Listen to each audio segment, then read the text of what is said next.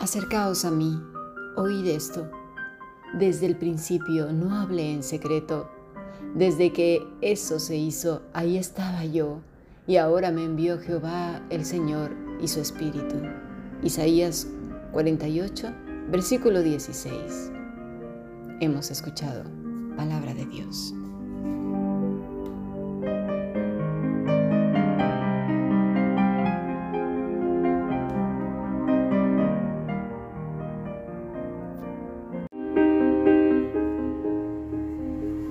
La Fundación Bíblica te invita a participar tanto de esta aula internacional hoy apegados a él, como sus cursos online en mol.fundacionbiblica.com.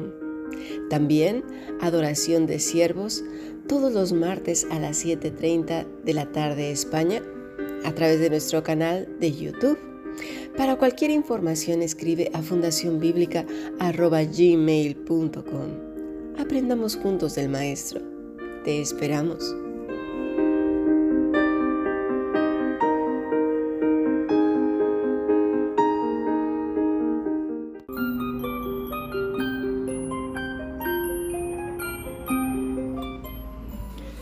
Bueno, continuamos con nuestro estudio del Evangelio de Lucas. Hemos leído Isaías 48. Acercaos a mí, oíd esto, dice el Señor. Si no estuviésemos tan ocupados, si no nos llenásemos de tantos quehaceres, si al menos fuésemos conscientes de que la vida no acaba aquí y que va mucho más allá de lo que vivimos. Mira, ahora mismo sé que muchos podrían decir, ¿qué no ves que los problemas que tengo encima son demasiados? Muchas deudas, poco dinero, mucha enfermedad, niños desasosegados y desobedientes, nerviosos, una pareja que no le importa mucho lo que pasa en casa, ni mi persona, ni mi salud, no se ocupa de mí, ni me pregunta cómo estoy. Busca las maneras de escabullirse y llegar tarde para no enterarse de nada. O quizás digas, tengo una mujer hundida en la depresión, llanto, amargura, mal humor, de todo grita, se enfada, contesta mal, está irritable.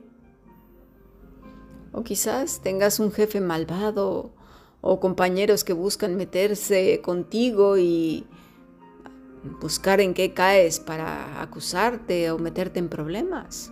O quizás estés viviendo en una casa ajena con gente hostil que ya no quiere que estés ahí y, te hacen la vida imposible, pero no tienes un lugar a donde ir.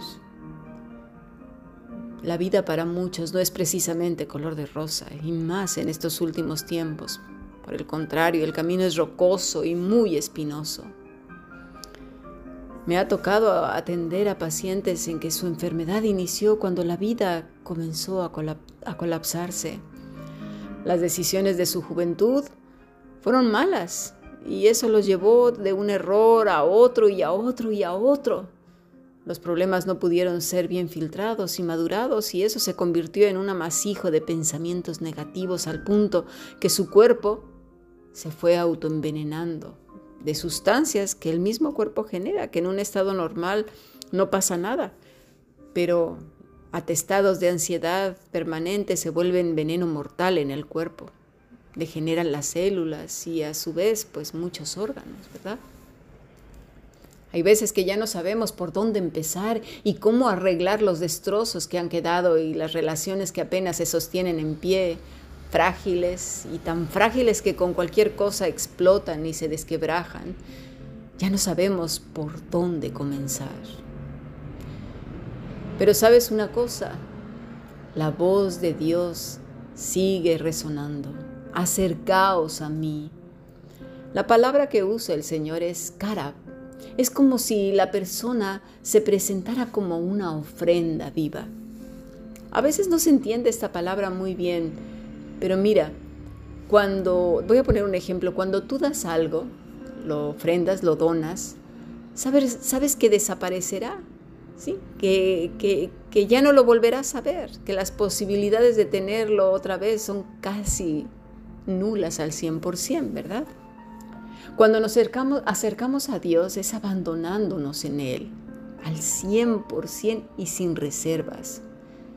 Y podrías decir, que tienes la vida hecha un desastre y, y, de verdad nadie lo duda. Y por eso es que necesitas un tiempo de solitud con Él, con Dios. Haz un alto. Jesús dice en Mateo 11, 28, Venid a mí todos los que estáis cargados, trabajados, y yo os haré descansar. Llevad mi yugo sobre vosotros y aprended de mí, que soy manso y humilde de corazón, y hallaréis descanso para vuestras almas, porque mi yugo es fácil y ligera mi carga. Mira, la palabra venid es deute. Es un imperativo de aquellos que le buscan y están cargados. Venid a mí. No es una súplica. No es, anda, ven, por favor. No, es venid a mí es un imperativo. ¿Quiénes los que estáis trabajados afanosamente? Esta palabra tiene una raíz muy interesante que es copto. Es los que están hechos pedazos, los que se golpean en aflicción, los que se lamentan, los que lloran. Aquellos que están en esa condición que su ser está hecho trozos, añicos, que su aflicción les rebasa, que lloran. Jesús dice, ven, como aquella madre que ve a su hijo sufrir, le dice, ven hijo, ven. La misma palabra que el Señor usa en Isaías 48, a 48, acercaos a mí. Aquellos que han sido cargados, la palabra es la que se usa para un barco que va muy cargado o un animal que lleva demasiada carga. También se usa en una sobrecarga espiritual para las personas que llevan sobrecargas y genera agobio. Venid a mí, dice Jesús, pero escúchalo, no lo dice como alguien pues que esté suplicante, no, es un imperativo. Yo os daré descanso. La palabra es anapauo, que es reposo, descansar. Es como algo refrescante, el buen pastor nos dice, junto a aguas de reposo te haré descansar. Penosamente, el adicto a sus penas corre en dirección contraria y vuelve a abrazar sus cargas porque de manera inexplicable para muchos genera cierto control y seguridad. Se vuelve una manera de vivir, de pensar, bastante acartonada, rigurosa. No sabe hacer otra cosa que eso lamentarse, llorar, enfadarse, quejarse, encorvar su ser nuevamente a esos ídolos. Dice el Señor Jesús, llevar mi yugo. La palabra que usa nuestro Maestro tiene mucho significado porque no se refiere a un ejercicio corporal, sino a la mente. Algo así como lo que dice Pedro en su primera epístola en el capítulo 3. Por tanto, eh, capítulo perdón, 1, versículo 3. Por tanto, ceñid los lomos de vuestro entendimiento, sed sobrios y esperad por completo en la gracia que se os traerá cuando Jesucristo sea manifestado. Ceñid los lomos del entendimiento, una mente disciplinada. Ayer lo vimos. Las personas tendemos, cuando tenemos ya este patrón de pensamiento, volver y volver una y otra y otra y otra vez a lo que hacíamos antes, a la negatividad, el pesimismo, el catastrofismo y todas esas cosas que nos hacen postrarnos ante ello. Observa bien en qué piensas todo el día. ¿En qué se ocupa tu mente? ¿Cómo tienes los hombros estresados porque no puedes soltar nada? Estás angustiado hasta por por cualquier cosa. Hay gente que si no tiene angustia la busca de otro, se preocupa por otras cosas y busca más y más y más porque ya se le hizo un vicio. ¿Sí? Requiere una disciplina mental. Romanos 12, 2 dice, no os conforméis a este siglo, sino transformaos por medio de la renovación de vuestro entendimiento para que comprobéis cuál sea la buena voluntad de Dios agradable y perfecta, pero requiere, por supuesto, una disciplina. Si no escuchaste el podcast de ayer, te recomiendo que lo hagas. No se trata de un acto tampoco imaginario en donde dejas una carga. No, no, no, no, para nada. Primero es ir a Él, como ya lo hemos estado estudiando, acudiendo a su socorro, creyendo lo que Él dice, dejándolo todo. pero disciplinando esa mente que querrá más de una vez volver atrás, llevando su mente a cambio de la nuestra. Esa mente que, ya sabemos, o sea, la nuestra, que está corrompida, que solo busca lo suyo, el lenguaje que ya sabe de memoria, repetido, que, ya sale de manera espontánea. El no sé qué va a pasar, tengo miedo, estoy preocupada, preocupado, las cosas van muy mal, ¿qué será de mis hijos, de mis hijas, de, de mí mismo? Y es un suma y sigue.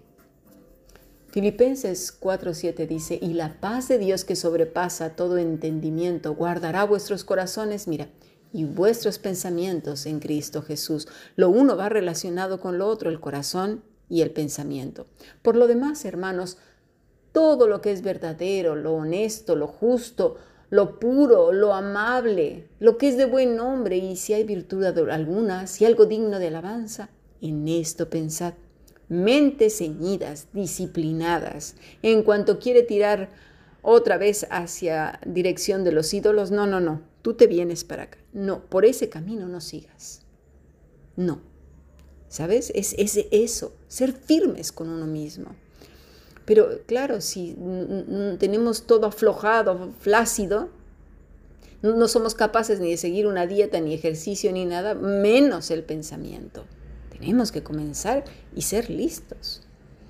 Una mente guiada por el Espíritu Santo, por la que ha ido primeramente a Cristo, está apegado a Él, ¿sí? No se aleja. No se va a causa de lo que los ojos ven, lo que los oídos oyen o el cuerpo siente.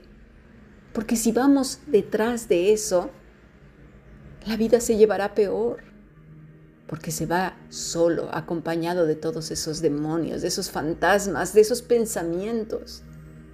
Dice llevar su yugo, el yugo de la vida de Cristo, el yugo que es guiado por el Espíritu Santo para la gloria del Padre, el yugo de la gracia, el yugo del perdón, el yugo que produce fruto y no el yugo de la sobrecarga que trae muerte, destrucción, desorden mental y tristeza profunda, rabia, amargura, desasosiego, indiferencia, apatía, enfriamiento.